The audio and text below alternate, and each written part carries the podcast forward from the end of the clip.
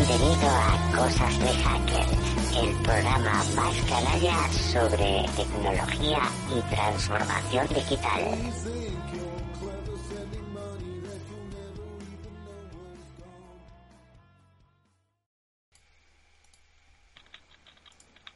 Hola, ¿qué tal? Muy buenas y bienvenidos a otro martes de hackers, otro apasionante martes de hackers en el de como cada martes estamos con vosotros para intentar acercaros un poquito de tecnología y un mucho de entretenimiento, pero ya sabéis que hay algo que tiene que pasar en cada cosas de hackers, que es que nos acompañe ese tío que me aguantó un día dando la chapa de ¿por qué no hacemos esto?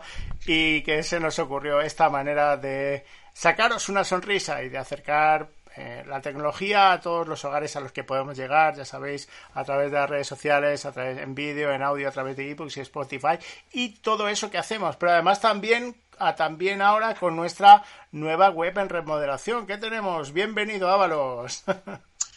Muy buenas tardes, chavalada y chavalade. Pues nada, pues sí, la verdad es que sí. Yo no sé si te aguanto yo a ti o eres tú el que me aguantas a mí, Niki. Porque esto ya sabes aguantamos.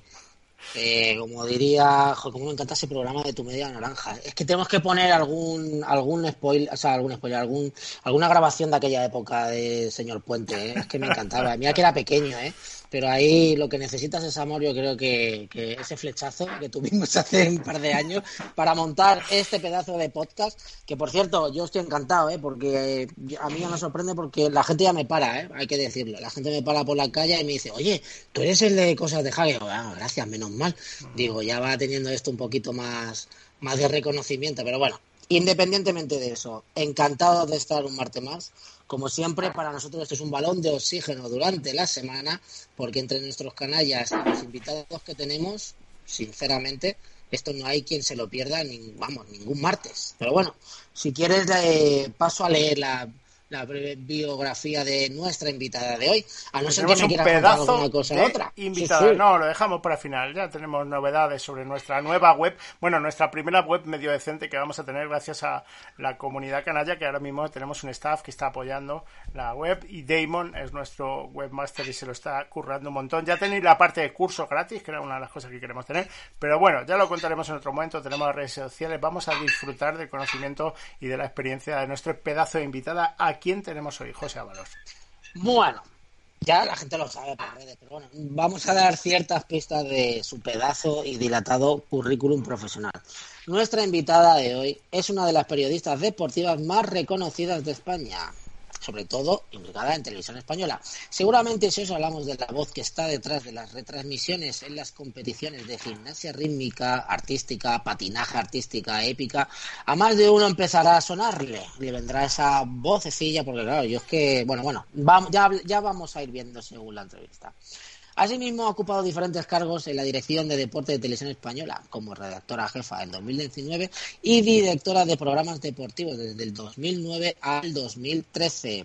Y sí, como muchos ya estaréis vislumbrando, ha cubierto muchos de los campeonatos de Europa y del mundo, así como nueve Juegos Olímpicos de verano, que siempre hay que recordar que los Juegos Olímpicos están los de verano y los de invierno, y seis de invierno. Aquí nuestro colega Ander dio buena cuenta de ellos, de los de invierno.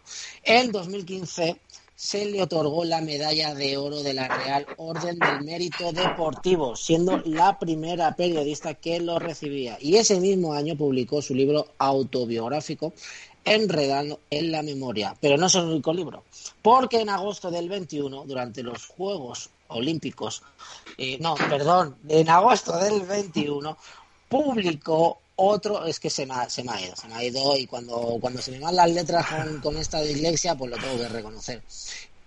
El pasado junio publicó junto a Juan Manuel Surroca más que olímpicas. Además, en agosto del 21, durante los Juegos Olímpicos de Tokio del 2020, que como todos sabréis que ponía 2020, pero se hicieron en el 21, que muchas veces me preguntan, ¿pero por qué pone aquí 20 si es el 21? Y habrá que explicarlo todo, ¿no?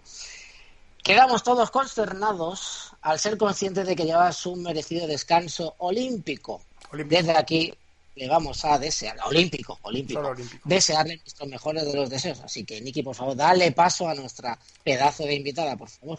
Bueno, pues a ver si no se ha arrepentido todavía y todavía la tenemos en línea, porque lo que todos nos preguntamos es qué hace aquí la gran Paloma del Río. Paloma del Río, buenas noches. Buenas noches, ¿cómo estáis? Bien, bien, encantadísimos de que estés aquí, de que te hayas prestado a, a compartir un poquito con nosotros, a hablar de tu excelente y extensa carrera y, todavía muy lejos de, ese descanso, ¿eh? que solo te has tomado el descansito respecto al olímpico, pero que sigues muy, muy activa y lo que te queda, por favor, no nos prives de tu actividad. De verdad, muchas gracias. Gracias a vosotros por invitarme. Efectivamente, el, el descanso es olímpico porque los Juegos de 2024 a mí ya me van a pillar jubilada. Entonces, pero hasta que yo me jubile todavía me queda un año y medio de trabajo. Bueno, no, son los sé de París, ¿eh? Son los de París, ¿no? Los del 24. Los de París, los de París, sí. Fíjate que me pillarían ¿eh? en hora, en horario europeo y, sin cambio de hora, sin trabajar de noche, en fin. Muchas más ventajas, pero oye, llega un momento que hay que ponerle fin a la, a la carrera profesional. Igual que arrancas en un momento determinado, entras, como digo yo, en la en la vía principal como si fuera una autopista y ahora llega el momento de ir metiéndote a la vía de servicio porque yo voy a meter a la refinada y que vengan cosas que tiene que venir. No, sé si te vemos a esta velocidad que llevas, no sé si te vemos frenando a tiempo. ¿eh? Irás más despacito, pero no, no te vemos mucho en ese papel tan tranquilo como quieres ver ahora. ¿eh? Bueno, mira, eh, te, tienes que hacer una idea. ¿eh? vosotros sois muchos más jóvenes que yo y cuando yo tenía vuestra edad yo no pensaba en estas cosas, pero cuando paso de tiempo te vas dando cuenta de que la cantidad de cosas que has hecho, la cantidad de etapas que has hecho, la de cosas que no pensabas que ibas a hacer y que has hecho, que te han surgido oportunidades y las has aprovechado, la gente que has conocido, lo que has aprendido de una cosa, de otra, y, y llega un momento en el que dices, caray, qué vida tan tan plena, tan llena de cosas, tan llena de acontecimientos, de viajes, y, piensas, bueno, ahora qué, qué, falta por hacer o qué me gustaría hacer? Pues bueno, ahora lo que quiero es tener tiempo para mí y cuando llegue el momento, claro, tal y como están las cosas, también hay que pensarse mucho cuando se jubila uno, ¿no? Pero, bueno, tener un poco asegurado económicamente, mis cotizaciones adecuadas y, y pensar que, además del trabajo hay más cosas en la vida. Bueno, pero hay más cosas. Ya luego ahora te preguntaremos, pero estás metida en muchos proyectos que luego nos contarás y que, como comentabas, estás yendo a, estás yendo a la vía de servicio, pero que en la vía de servicio hay muchos recorridos. O sea, que, que, que queda mucho, mucho recorrido todavía y mucha paloma del río por delante. Pero antes de nada, aparte de felicitarte por tu trayectoria, siempre has apoyado los deportes minoritarios y hoy estás apoyando los podcasts minoritarios. Con lo cual, estás abriendo también una barrera nuevamente, Paloma, así que muchísimas gracias. me parece que hay que estar, o estamos en la vida y en el día a día, o, el mercado nos excusa del trabajo. O sea, porque no te puedes. Yo me imagino que cuando estaban los escribanos en la Edad Media con la pluma de ave y la tinta, y apareció la máquina de escribir y la imprenta, pues se tuvieron que adaptar. los que hemos nacido en un mundo analógico nos tenemos que adaptar en cierta medida al mundo digital, si no, ¿qué haces? ¿Te quedas en la cueva? Pues si no, no te puedes comunicar con el mundo. Es que si algo queda de, de, tu, de tu eh, trayectoria es que tú eres poco de, zona de confort, ¿no? Y como decía Valos, te has dedicado a, dar visibilidad a algo que supongo que hay infinito número de deportistas, sobre todo mujeres, debido a algunos eh, deportes, ¿no? De esto del tema de mujeres vamos a hablar bastante, que aquí nos gusta e intentamos apoyar un poco ciertas causas, ¿no? Pero que apoyando esos, eh, esos deportes en los que casi los que hemos crecido escuchando tu voz casi eh, perenne y ligada a esos determinados deportes minoritarios, ¿no? Como digo, eres poco de zona de, zona de confort y de, y de apoyar ciertas causas, aunque sean tareas muy muy arduas, ¿no? De manera que pues esa energía que tú llevas y que se aborda tareas que son difíciles, yo creo que son súper positivas y por tanto te dan una ventaja competitiva a la hora de pues adaptarte a nuevos medios, nuevas nuevas formas, ¿no? Sí, porque, como te decía, hay que, hay que adaptarse, ¿no? Y eh, especialmente las redes sociales y la tecnología lo que ha permitido es tener más ventanas, más vías de comunicación para todas esas personas, especialmente el deporte minoritario, el deporte femenino, que no ha tenido ni los minutos en televisión, ni en radio, ni en prensa. Eh, esos tres medios siguen estando, son los tradicionales, pero ahora ha aparecido todo el mundo digital, en donde aparecen podcasts como estos, canales de YouTube, en donde ya el propio deportista se puede hacer su propio canal, hacer su propio noticiero, eh, utilizar los Twitters para eh, destacar sus competiciones, sus logros, sus victorias. Y eso es algo que antes era impensable. Antes tenías que esperar a que el jefe de prensa, de comunicación de un de fútbol o de baloncesto te pusiera en contacto con el deportista determinado y ahora eso lo hacen ellos directamente.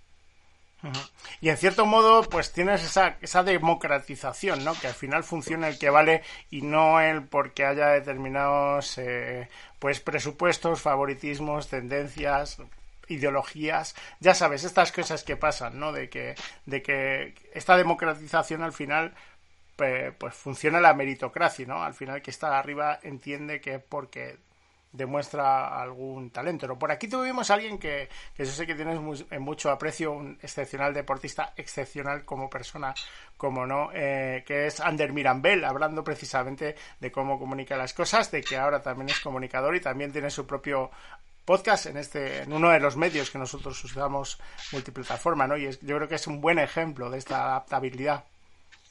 Sí, sin duda. Y además, fíjate, Ander era es de los primeros que eh, se grababa en posición horizontal y nos mandaba eh, por WhatsApp o por WeTransfer a, a, televisión, a compañeros, a Elena Jiménez, que estaba en telediarios en ese momento, las imágenes de lo que él quería comunicar. Pero claro, para la prensa o para la radio, pues es una conexión eh, o es unas palabras y luego tú las escribes y al día siguiente aparece en el periódico publicado, pero la tele es imagen.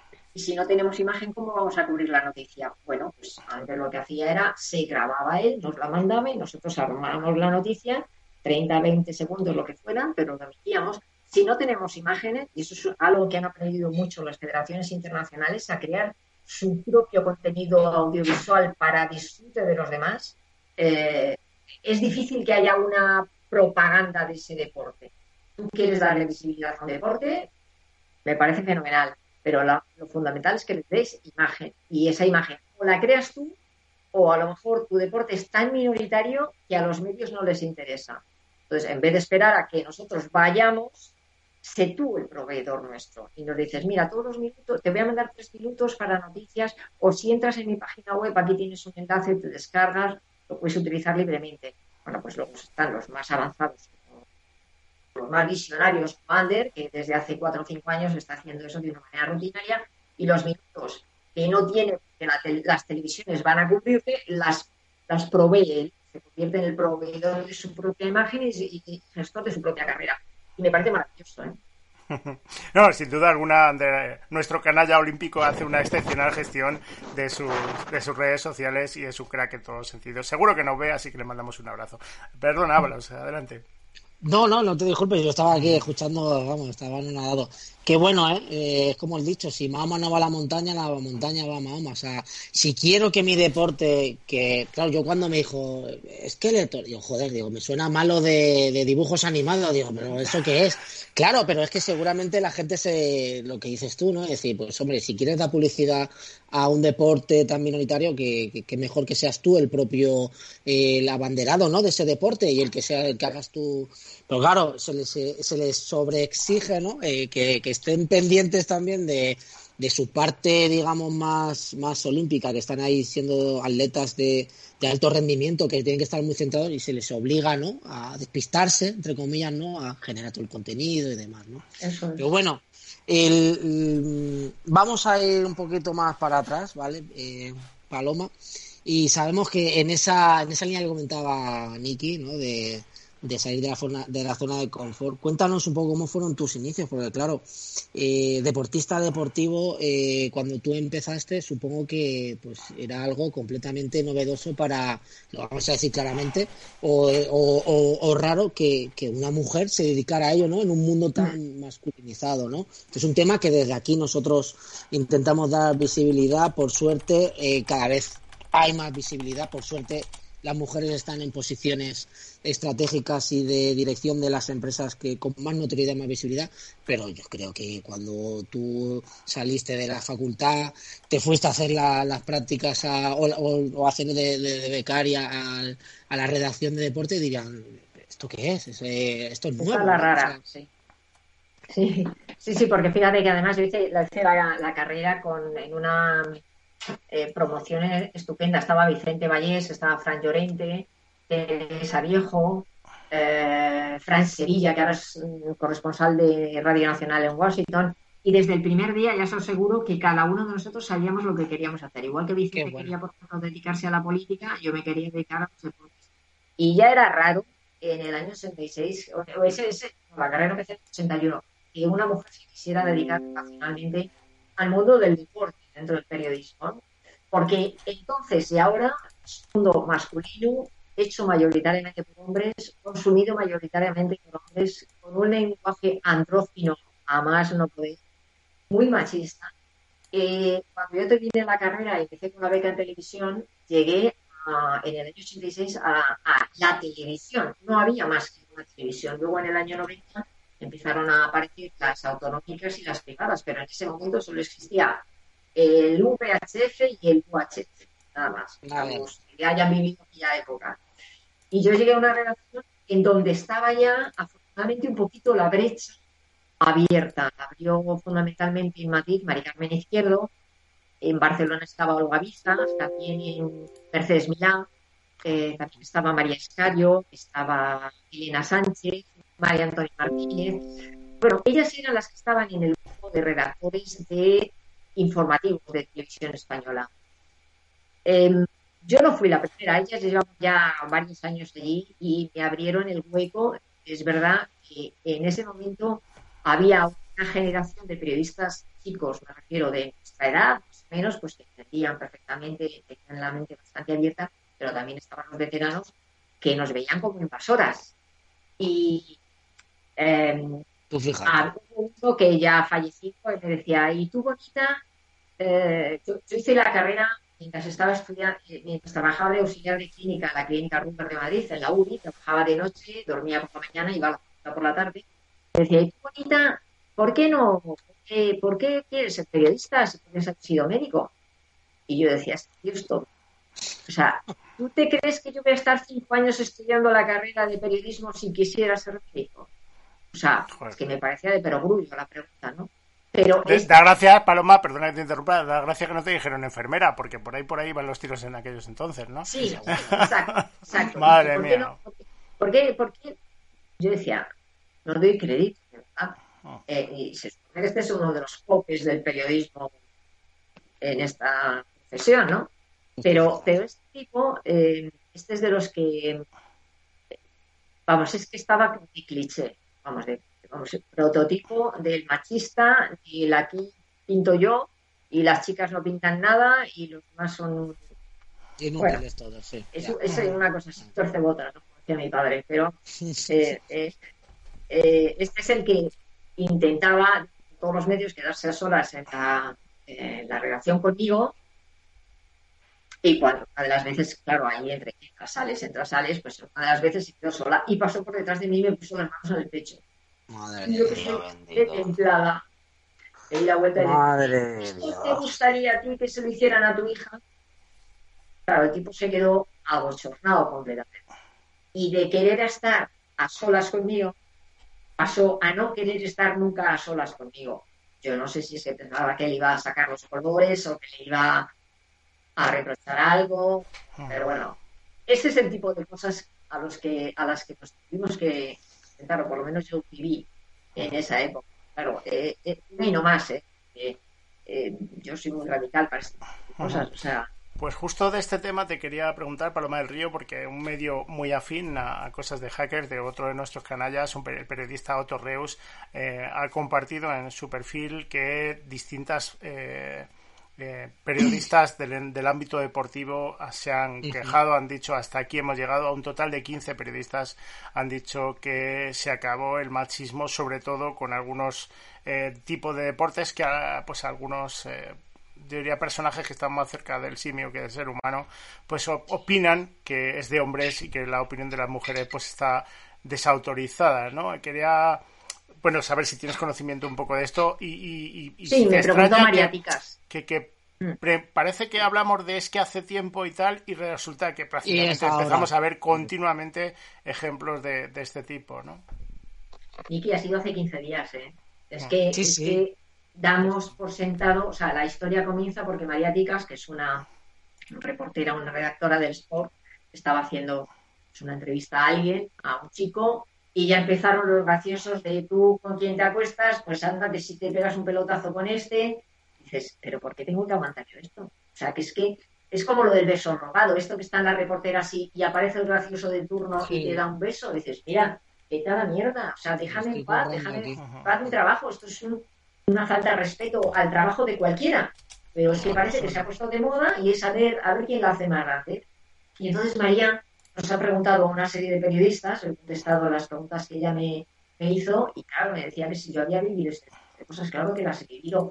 Imaginaos el tipo de deportes que hago yo, que no son deportes conflictivos en absoluto. O sea, no digamos que estoy narrando la final de la Champions, estoy nadando por ahí, pica el patinaje. Es que me han, me han amenazado de muerte haciendo una transmisión. Entonces le dices, pero chavales, que tenéis en la cabeza. Claro, a la inmediata, pantallazo y a la Policía Nacional a denunciarlo. Pero tienes que aguantar el que haces aquí, no vales para nada.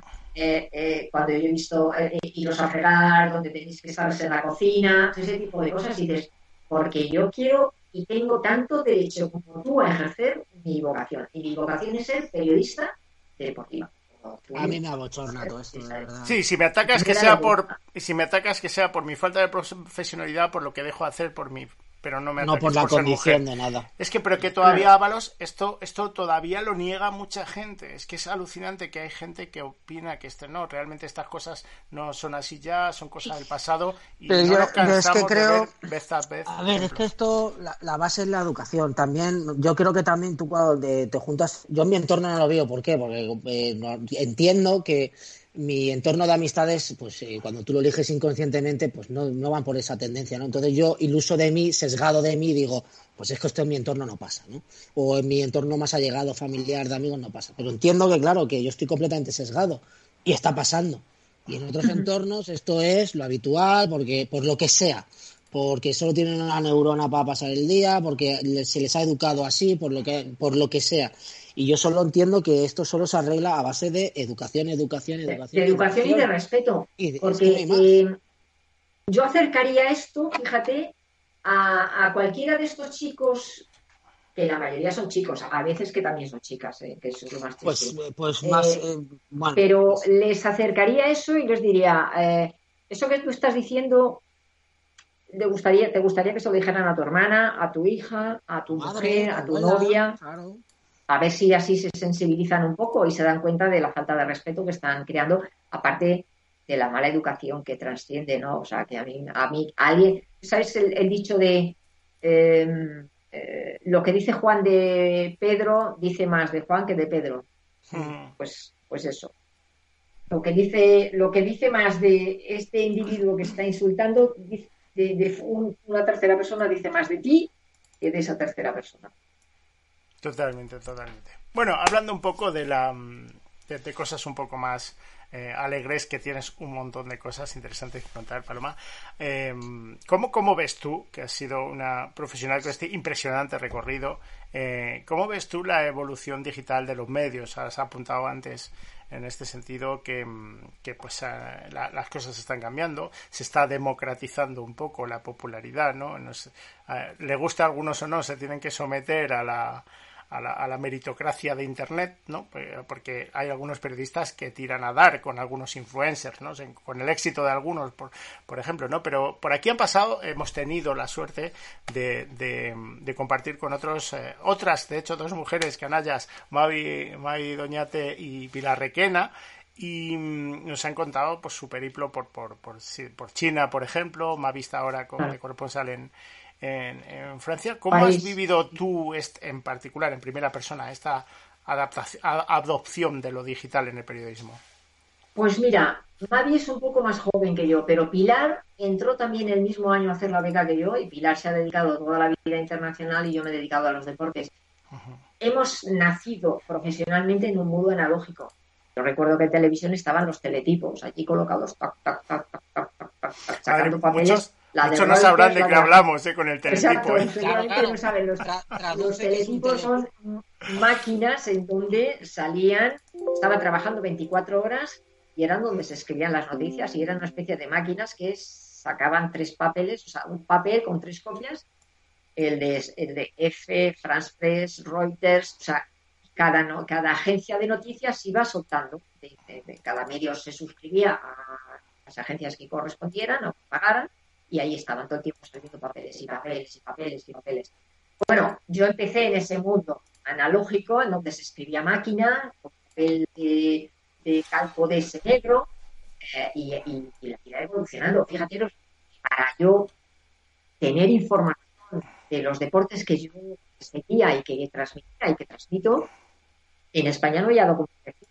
Entonces, cada vez que aprovechaba para ir a una transmisión de España, ya fuera un mundial, olímpicos donde fuera, me iba a las librerías de los países en donde iba, de las ciudades a donde iba, a buscarme documentación o revistas de patinaje, de gimnasia, buscar documentación internacional para poderme meter y poder aprender de, todo esto. Y ahora esto lo tienes en un Los faxes, imagínate, o sea, los que eran fax, que te enviaran por fax y, no tener que estar dictando las crónicas por teléfono. esto que es, parece como de pero, pero ahora todo esto lo puedes hacer con tu móvil, escaneas, le envías y lo tienes en lo que tarda en la llamada de teléfono. Media segundos tiene el destinatario lo que tú le quieres mandar. Bueno, pues eso ahora está encima de la mesa, encima de tu ordenador. Desde ahí te puedes conectar a cualquier agencia de noticias, a cualquier medio, a cualquier revista, hacer búsquedas, meterte en las bibliotecas. Desde luego, si no te empapas de la información que necesitas, ya seas médico, dentista, abogado, periodista deportivo, eh, es porque, no tienes ganas de hacerlo, pero desde luego no será por falta de oportunidades. Claro, la transformación ha sido brutal, si no, no estar haciendo esto que estamos haciendo ahora los tres. También es verdad. También es verdad. Prueba de ello es este podcast, evidentemente. Pero eso, bueno, comentaba antes Nicky, ¿no? Democratiza, ¿no? Pero también meta mucho mamarracho a hacer de periodista, porque ahora cualquiera puede coger un teléfono y decir, pues ahora soy periodista, a tomar por culo. Y se pone a narrar y se pone a decir tonterías y habrá gente que le siga y otros que no. O sea, esto, a ver, que no quiere decir que esto haya democratizado, sino también hay muchos tontos motivados que pueden arrastrar y pueden dar a entender, pues oye, pues este es un periodista o este otro no. O sea, no lo sé, no lo sé. Vamos, dímelo tú, porque yo tengo a veces la sensación de decir esto como... bueno, esto son mucho espontáneo, ¿no? Estos que dicen esto debe ser fácil y entonces tú en cuanto enseguida le haces la radiografía, cuando ves cinco preguntas, le dices, madre mía, ¿dónde vas, pobre? Porque, por ejemplo, lo primero que te dicen en la facultad cuando estás estudiando que luego lo de estudiar y hacerte periodista lo haces después, ¿no? En la facultad lo que consigues es aprobar las asignaturas las herramientas. Pero, pero cuando lo primero que te dicen es cuando eh, vas a preguntar a alguien es no hagas una doble pregunta. Eh, en una misma presentación de la pregunta que te tenga que contestar dos veces, porque con un sí, sí ya te lo ha rematado. Entonces, eh, y sobre todo no hagas, si tú quieres hacer una entrevista un poco de más bien coloquio, no hagas una pregunta que entrevistados puede haber que se enrollen mucho, que se enrollen poco, tímidos, más lanzados, pero como cojas a un tímido que conteste con monosílabas, a ti te hunde. porque dices, ¿quiere usted que no sé qué? Sí. ¿No le parece que? No. Entonces, claro, te hundes. Y eso te, te lo enseñan en primero de periodismo. Bueno, pues, pues, pues, tú cuando ves entrevistas de los espontáneos estos que digo yo, dices, ¿dónde vas? ¿Dónde vas? Que, te vas a pegar un leñazo. luego nos cuenta, luego nos cuenta que te ha parecido la nuestra, pero ya fuera de cámara, ¿eh? está trabajada, ¿no? Está trabajada, estáis informados, sabéis a quién está entrevistando y estoy segura de que todas las que habéis hecho antes os habéis tomado la molestia de prepararos y investigar un poco al personaje, que es lo mínimo, vamos. Esto también de estos que dicen, ¿y, tú qué haces? a, ver de qué te tengo que ¿no? Sí, hacemos un, hacemos un poquito, hacemos un poquito los deberes. Aquí donde nos tienes, hemos llegado a estar entre los 50 podcasts más importantes del mundo de tecnología en ebooks, ¿eh? que ni siquiera somos un podcast, porque somos un medio de vídeo y después filtramos el audio y esto es eh, real, hemos puesto las capturas en nuestras redes sociales. Es algo que todavía no nos explicamos, igual que no nos explicamos qué hace Doña Paloma del, del Río y con nosotros. Es algo haréis bien cuando estéis ahí porque, porque la gente ya no se pone a ver la tele como si estuviera adorando al santo icono de toda la vida, ¿no? Ahora cada uno lo ve donde quiere, en la cama, en su cuarto, en el metro, yendo a trabajar, volviendo en el gimnasio y este tipo de cosas que son eh, pildoritas rápidas de ver, divertidas, amenas, son refrescantes. Entonces, eh, cuando las cosas se hacen bien, pues tienen éxito. Bueno, lo intentamos, mucha ilusión y mucho esfuerzo ponemos, perdona, lo intentamos. No, no, no. No, no, y el cariño que le ponemos también. Bueno, a ver, no nos desviemos. Más que olímpicas. Cuéntanos, si es que no paras. hiciste también tu libro autobiográfico. Más, ¿Tienes algún otro libro más que no hayamos detectado? Sí, otro también de. Fíjate, yo creo que vosotros habéis estudiado con los libros de Santillana, que hemos estudiado mm. todos, ¿no? Sí, sí, sí. Bueno, pues se dieron cuenta, bueno, se dieron cuenta con el paso de los años el papel de la mujer no aparecía. Y entonces quisieron crear, bueno, crearon una pequeña eh, colección muy pequeña, muy fácil de leer, de 50 páginas cada librito, muy bien editado, que entra mucho por los ojos, muy visual, eh, para resarcir el nombre del papel de la mujer en la historia, ¿no? Y a mí me llamaron para hacer el, todos los libros se llaman el papel de la mujer eh, filosofía, en la religión, en la pintura, en el cine, y a mí me llamaron para que se del deporte. Ese ha sido un poco la base de lo que, de lo que yo aprendí en ese libro, estudiando y preparando ese libro, pues también ha valido, me ha valido para escribir más que olímpicas.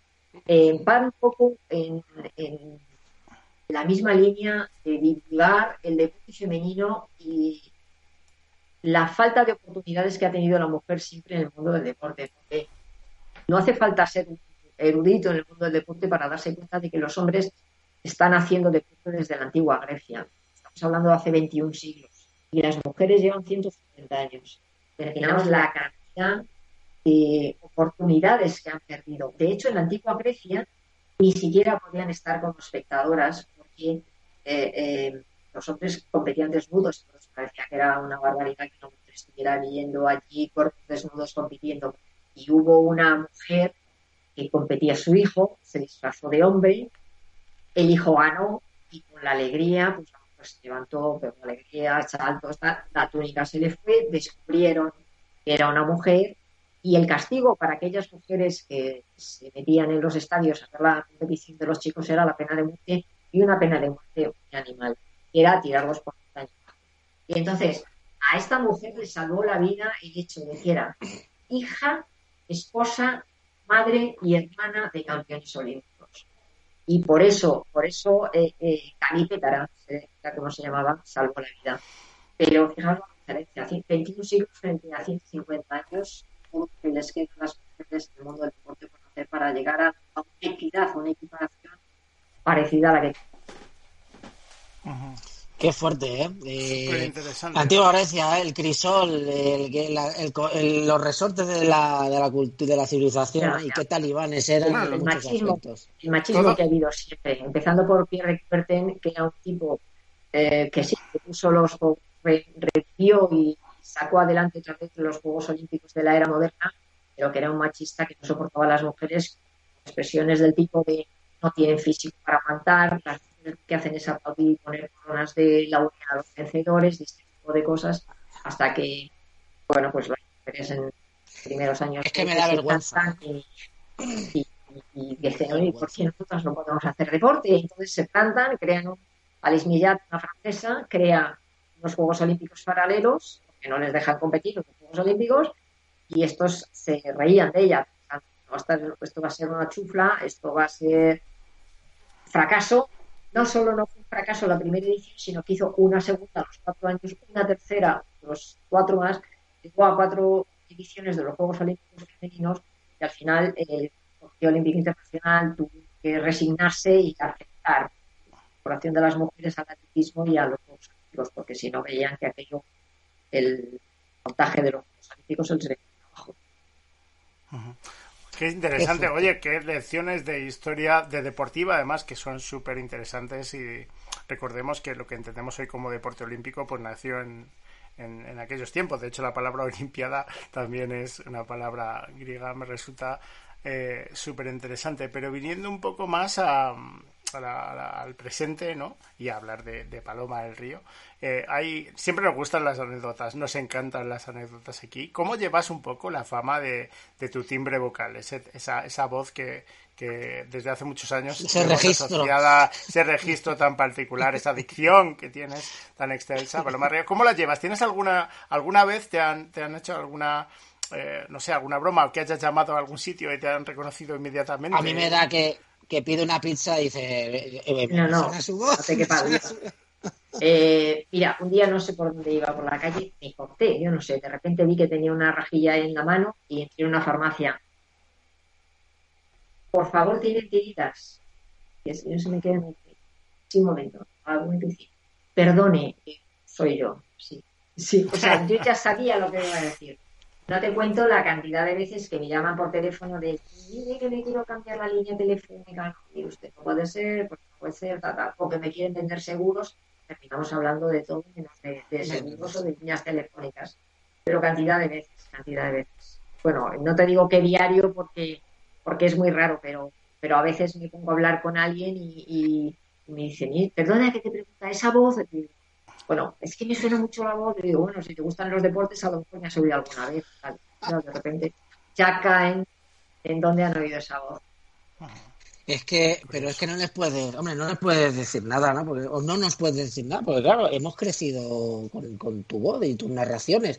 Y siempre que poníamos cualquier deporte, bueno, ya lo hemos comentado, gimnasia artística, estos deportes, ¿no? Que, que, que solo veíamos cuando, cuando había Olimpiadas de verano, o sea, esa es la realidad. O sea, nada. La gente se piensa que me congelan entre juegos y claro, me meten en una cámara isobárica de estas de congelador y a los cuatro años me descongelan con cuidado eso sí. Con cuidado te mete media horita al microondas y ahora ya tenemos a Paloma sigue habiendo, sigue habiendo mundiales y europeos y de todo. Lo que pasa es que fíjate los Juegos Olímpicos tienen eh, ese, ese papel celofán que les envuelve que es verano, la gente está de vacaciones, todo el mundo está pendiente de esa competición, apenas hay otras competiciones, es que ¿quién va a poner una, quién va a tener la idea de poner una competición en paralelo a los Juegos Olímpicos? Si está todo el mundo, y cuando digo todo el mundo, digo todos los millones de personas del mundo viendo los Juegos Olímpicos. Entonces, lo ves, serán circunstancias de que por la final de de Atenas, en los Juegos de Atenas, donde España consiguió una medalla de, bronce por equipos, la vieron tres millones y medio de personas. Toma, toma clásica, y dices, si cuando han visto los de la Federación Española de Hípica ve que hay 3 millones de personas viendo una competición de tonga. Y, y luego sale, o la medalla de bronce de Kirby, el juego de Pekín, de esgrima, y dices, eso lo ves porque se producen los Juegos Olímpicos. El resto del tiempo son solo los aficionados, también la gimnasia, los sí, los más allegados, sí, sí, sí, sí. Verano te tragas todos. Son Juegos Olímpicos, tres deportes que no has visto en tu vida y que pensabas que ibas a hacer. Totalmente cierto. Es algo que comentan mucho, fíjate, los, los deportistas en esta era de la información, de las redes sociales, de la sobreexposición, de la de la sobreexposición y a veces de la información y de la desinformación también, ¿no? Pero es algo que comentan un poco todos los deportistas que, que vemos cuando ganan una medalla en un deporte de estos minoritarios que dicen esto no es solo bueno para mí, sino es bueno para el deporte que represento, ¿no? Y trae esta, esta mm, hiperconectividad a la que todos tenemos ahora, pues nos da esta posibilidad, ¿no? Que de repente todo el mundo no solo hable del deportista, sino también del deporte y se dé a conocer, ¿no?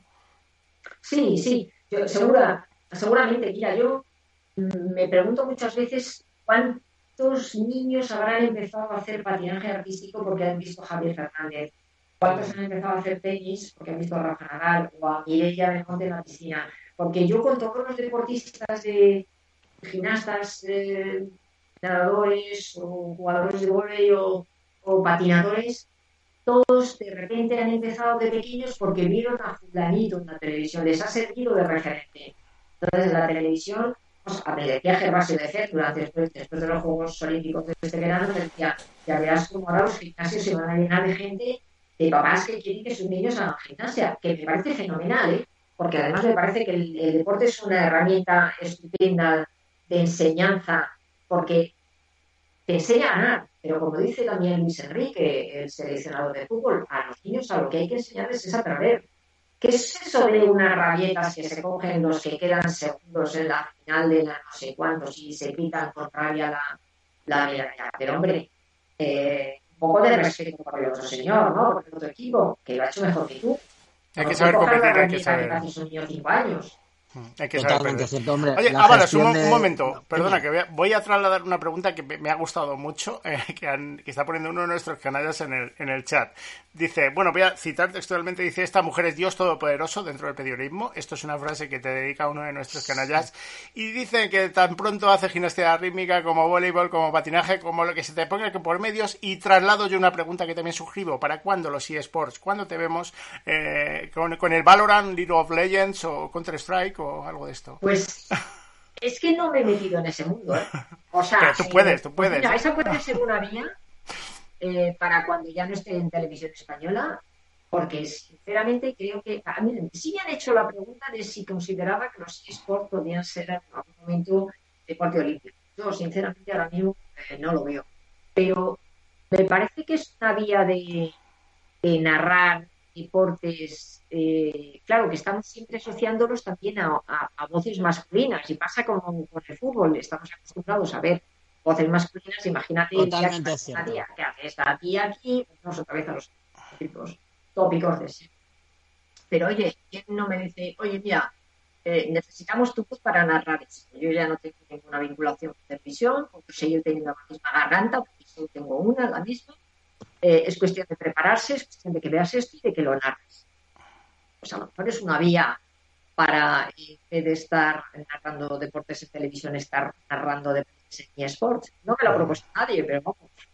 A mí me dice mucha gente, a mí me dice mucha gente esto de que si los depor- eh, los eSports eh, deberían ser olímpicos y yo por mi parte la, la- la respuesta es no lo necesitan. O sea, ahora mismo los eSports ya producen más industria que la mayoría de los deportes, así que quitando Hombre. esos cuatro que conocemos, así que por mi parte ni siquiera lo necesita. Perdona, solo quería hacer ese, ese inciso. No, Así que, público, Paloma, ni- seguro que sería ¿eh? O sea, eh, yo estoy segura que la gente que, que ve las... tra- O sea, no es incompatible ver Juegos Olímpicos con ver eSports, pero eh, creo que la mentalidad eh, eh, digital que tiene la gente que habitualmente ve y su ocio se entretiene en hacerlo en el los eSports, a lo mejor le cuesta ver los Juegos Olímpicos. Cuando creo que a la inversa se podría hacer perfectamente. Pero está claro que si es cuestión, hablamos de dinero, si es por generan un dinero sobre todo todos los años y todos los meses. Los Juegos Olímpicos son cada cuatro años. Totalmente de acuerdo. Pues ya nos habló cuando sean robots los que hagan las Olimpiadas, los Juegos Olímpicos robóticos. Ya. Bueno, Paloma, se nos acaba el tiempo, pero bueno, voy a hacer la última, la última pregunta. Hemos, bueno, hemos comentado tu, tu retiro olímpico, más que merecido, eh, pero ¿en qué andas metida ahora? ¿Qué, qué, qué, qué más Paloma del Río queda, queda por delante? ¿Qué proyectos tienes ahora entre Pues manos y a futuros? Eh, ahora, eh, hace dos semanas hemos terminado Almudena y yo el Campeonato del Mundo de Gimnasia, de rítmica. El año que viene, como se nos ha echado encima eh, los Juegos de Tokio después de un año, pues estamos ya a tres de, los Juegos de París, que hemos hablado antes. Bueno, en gimnasia el año que viene ya es primer paso clasificatorio para los Juegos de París, con lo cual Sí, sí, los deportistas, los gimnastas se tienen que preparar a tope. Normalmente en la parte de primavera suelen ser los campeonatos de Europa, en otoño, septiembre, octubre suelen ser los campeonatos del mundo y ese va a ser el pico de máxima eh, preparación para los deportistas, para los gimnastas, porque puedes quedarte fuera de los juegos si no haces bien ese mundial. Y luego, aparte de eso, pues, las transmisiones que van saliendo. eh, dentro de dos semanas tengo una hípica en, en Madrid, en el FEMA, que es el Madrid Force Week. Eh, los patinajes si surge. Esta temporada he comprado los derechos, pero si surge. Y luego me llaman también muchas veces de, de universidades y de foros para hacer charlas, conferencias, hablar de mujer y deporte, de deporte minoritario. de todas estas cosas que yo me he ido preparando a lo largo de los años y, y de la igualdad, de lenguaje que se utilizan en el deporte para tratar el deporte femenino y el masculino, de esas diferencias. Muchas veces lo tenemos tan normalizado que no nos damos cuenta de las barbaridades que a veces aparecen en los periódicos y en los titulares. totalmente, totalmente de acuerdo, romper, romper tópicos, totalmente, totalmente de acuerdo. Bueno, pues eh, eh, se nos va a mover un poquito el tiempo, Paloma, y te habíamos prometido que vamos a ser eh, respetuosos. Así que te voy a hacer una preguntita muy rápida antes de ir a noticias locas em, eh, que hacemos a todos nuestros invitados. ¿no? Em, tu eh, visión que tienes sobre la transformación digital de, de, tu sector, el periodismo, en concreto el periodismo deportivo, ¿qué crees que nos depara un poquito el futuro a nivel tecnológico? ¿Cómo te gustaría que fuera?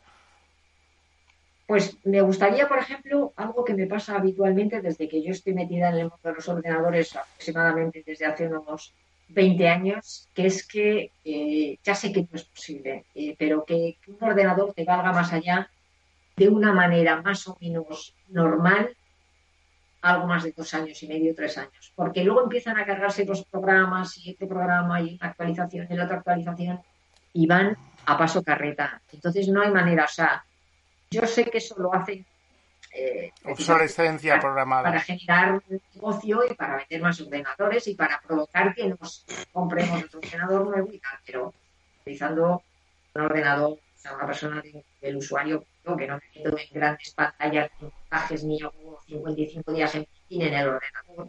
El hombre que me valga para de dos o tres años, que tenga que estar permanentemente renovando. Y luego a nivel tecnológico, está claro que que todo lo que es la tecnología nos ha llevado, por ejemplo, en las retransmisiones deportivas a utilizar cámaras y posiciones de cámaras en lugares que antes eran verosímiles. O sea, por ejemplo, cuando veis eh, los saltos de trampolín, esos rieles que acompañan al, saltador a la vez que salta y tú estás viendo los movimientos, bueno, esto se produce con cámaras pequeñas, las cámaras pérdidas, ese tipo de innovación lógica que se prueba también en los Juegos Olímpicos, eso se produce por, la, por el avance tecnológico, porque las cámaras cada vez más livianas, más protegidas, eh, con mucha mayor potencia. Yo creo que, hay que estar pendientes de lo que va pasando y de las oportunidades y no dejarlas escapar.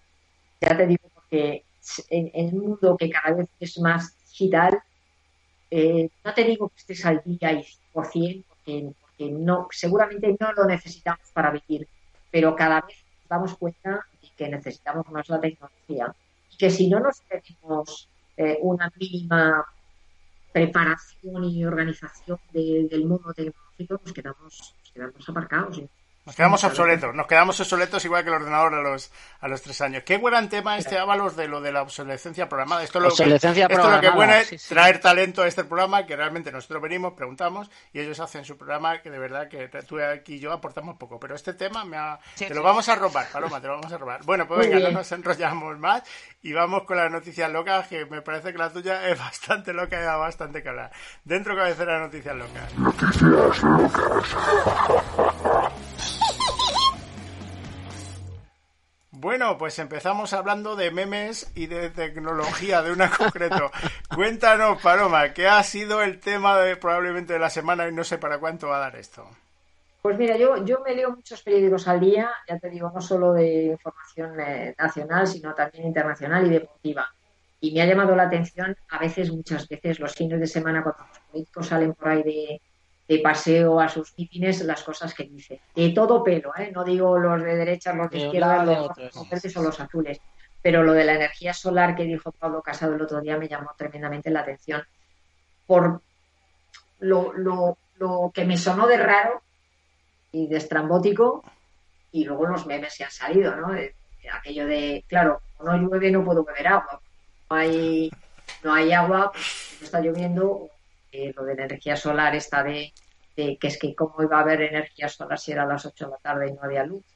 Es, hombre, los generadores, los condensadores, los acumuladores, eh, todo, eso está más que estudiado y avanzado. O sea, no hace falta que sean las 12 de la mañana y esté cayendo un solazo de estos de la mancha para poder utilizar la energía solar.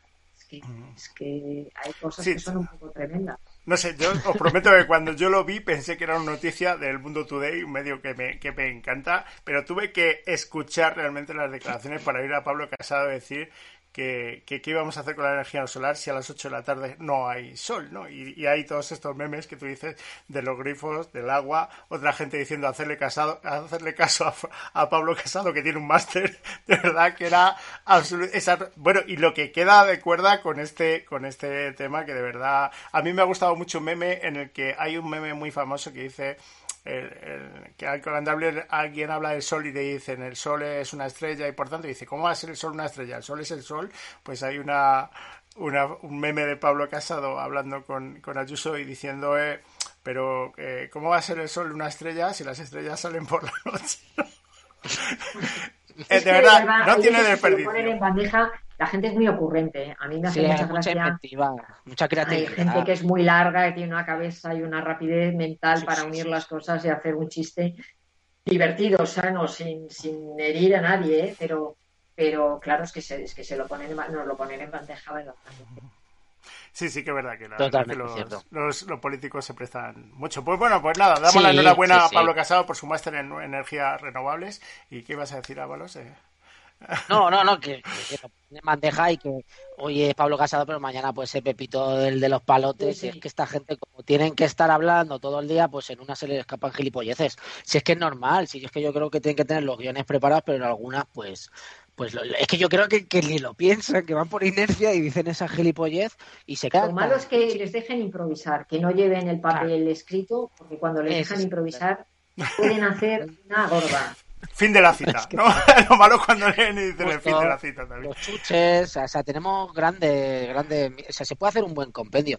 Recordar que la Real Academia Española está recogiendo todas las memes para hacer un archivo. No sé si la Real Academia o, o, el, o la Biblioteca Nacional, que está haciendo un archivo de las memes porque esto que es que esto esto será cultura será cultura en algún cultura de ahora y esto dentro de 100 años cuando alguien recoja un compendio de las memes dirá mira de qué cojones se reían esta gente y a qué se dedicaban ¿eh? igual que hacemos nosotros cuando vemos las memes de aquella época de la primera guerra mundial o de la segunda o de toda aquella época porque esos dibujos que veíamos esos eran las memes de ese tiempo pues recordar que estas memes se recogerán y alguien dentro de 100 años dirá qué cojones estaban diciendo estos idiotas.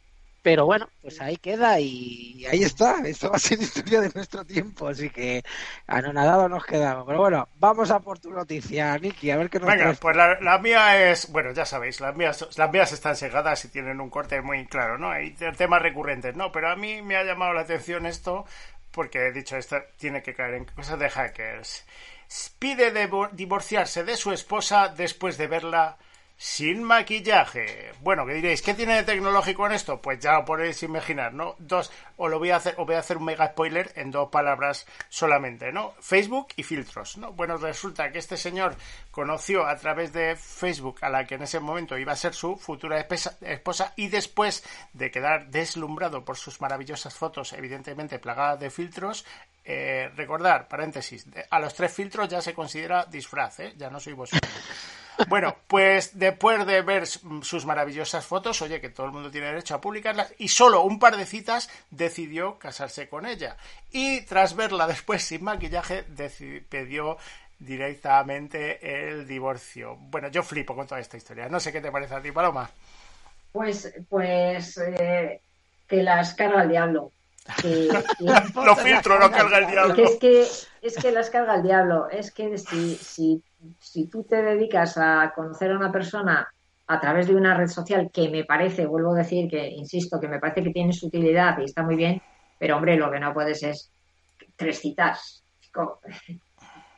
Vete de vacaciones una temporada, en fin. fin de semana, que menos, ¿no? Ella, eh, asegúrate de que es la persona que prefieres y que te gusta física y, y emocionalmente culturalmente, pero claro, que te fijes en una cosa, ¿qué pasa? Que yo, ah, quiero pintura y entonces de repente de maquillaje y no te gusta la persona que, que a ti te había logrado, dice mucho de ella y también dice mucho de ti, de que eres un Total, total. Y dice mucho de la sociedad actual, que está llena de retrasados mentales. O sea, yo, de verdad, de verdad, en algún momento gran parte de la población se va a extinguir. Pero vamos, pero por, por, por, por vamos, por, por darwinismo puro y duro. O sea, esto yo no sé en qué contexto surge. También salió hace años uno que le pidió el divorcio a su mujer, porque claro, se había hecho tantas operaciones eh, eh, de estética que los niños salieron pues más, más para allá que para acá, ¿no? Y entonces dijo, estos niños son muy feos. Y cogió y le pidió el divorcio. O sea, estamos, estamos ya en la, en la tontería por la tontería y lo peor de todo es que nos hagamos eco de estas gilipolleces, porque es que encima le damos espacio y le damos que hablar de estos idiotas, que no está mal, porque eso trata nuestro espacio de noticias locas, de hablar de todo este, de todos estos retrasados. Pero bueno, ahí está, y yo qué queréis que os diga, si es que a mí no me sorprende, si es que uno se casaba con un holograma, y claro, y el holograma como se actualizó, desapareció, otro que con un, con un robot de no sé qué, eh, los robots que le habían pedido una actualización y ya no le gustaba, o sea, estamos en un mundo que, que, que de verdad, que, que a mí ya no, nos extinguimos porque somos muchos, ¿eh? Exactamente, pero... eh, Total, así total. que- ¿Qué es eso? A ti, porque hay mucha gente, si no, algunos Por les volumen. tocaría por tontería pura y dura. Por volumen. El otro día leí una noticia que España estaba en el séptimo lugar en cuanto a muertes por selfies. Decía que en nuestro país la gente se hace un selfie y palma. Y salía entre los primeros del ranking. Digo yo, si es que es que son pocas las personas. Digo, si es que hay cada idiota por ahí, que es de verdad que, que yo no sé. Pero bueno, hasta aquí mi speech. Vamos a dar finalización a, a- Total. a- a la noticia loca esta, porque Ricky no nos sorprende. Cada semana nos traes algo más loco, ¿eh?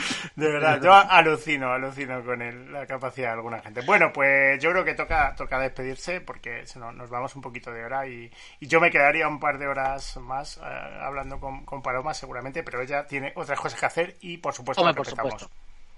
Por supuesto. Paloma, para nosotros de verdad ha sido un auténtico honor y la verdad que, además un, un verdadero orgullo haberte tenido hoy en Cosas de Hacker. Para nosotros dos, no me pongo delante, pero también para todos los que nos escuchan, para todos nuestros canallas, nuestra familia canalla, de verdad que es un verdadero honor. También, eh, sinceramente, a nosotros nos encanta siempre dar visibilidad a todo la, a todo el potencial que tiene nuestro país, ¿no? Y si y tú eres un referente de todas todas para niños, para niñas, para grandes, para pequeños, o sea, sinceramente eh, para todas las generaciones. Eh, gracias, gracias por haber compartido este ratito con nosotros, haber estado estos eh, cincuenta y pico minutos disfrutando de cosas de hacker con nosotros, habernos permitido esta horita y sinceramente agradecerte y esperar que pues bueno que te la hayas pasado bien aquí con nosotros porque bueno aquí estamos dos mandados que nos encanta dar visibilidad a todo el mundo aunque tú ya la tienes claro que te voy a decir Claro muchísimas sí, gracias pero además Paloma. Yo, yo os lo agradezco porque, porque eso, porque son nuevas vías y nuevas maneras de comunicación y yo creo que los medios de comunicación tenemos la responsabilidad social eh, con la sociedad de hacerles llevar un mundo mejor, un mundo más equilibrado, más equitativo. Y vosotros sois también un medio de comunicación, aunque haya nacido a esto hace un par de años de la manera más loca que haya nacido. Pero también eh, yo siempre digo que espero que cuando yo me muera haber dejado mi metro cuadrado alrededor de mí un poquito mejor de lo que yo me lo encontré. Así que yo espero que vosotros, a través de cosas de hacker también vayáis entrando para que el mundo sea un poquito mejor y que los espectadores que, que os sigan eh, sigan creciendo y que también les cae el mensaje de, de que, bueno, que hay un muy bueno, que tenemos todos una responsabilidad con él para hacer un poco más igualitario. Ujú. Alucinante, de verdad. Nos ha llamado medio de comunicación, Ábalos. Qué piropazo. Paloma del Río, una de las voces más potentes y más respetadas del panorama nacional y además una voz femenina que abrió el camino a otras muchas grandes profesionales que hay en femeninas que hay en este país en el mundo del deporte. Gracias por estar con nosotros, estamos encantadísimos de que hayas eh, compartido esto con, nosotros. Y bueno, a todos vosotros, a los que nos seguís cada martes, no nos falléis porque sabéis que necesitamos de vuestros eh, ánimos, de vuestros comentarios, de vuestras preguntas que hoy hemos lanzado también desde el chat y sabéis que sin vosotros no somos nadie. Recordad, porque si estáis escuchando esto, Vosotros sois cosas de hackers. Gracias a todos, buenas noches, adiós Paloma, muchísimas gracias. Chao, chao, Un abrazo muy fuerte, gracias. Chao. Esto ha sido todo por hoy en Cosas de Hackers. Te esperamos en el próximo programa.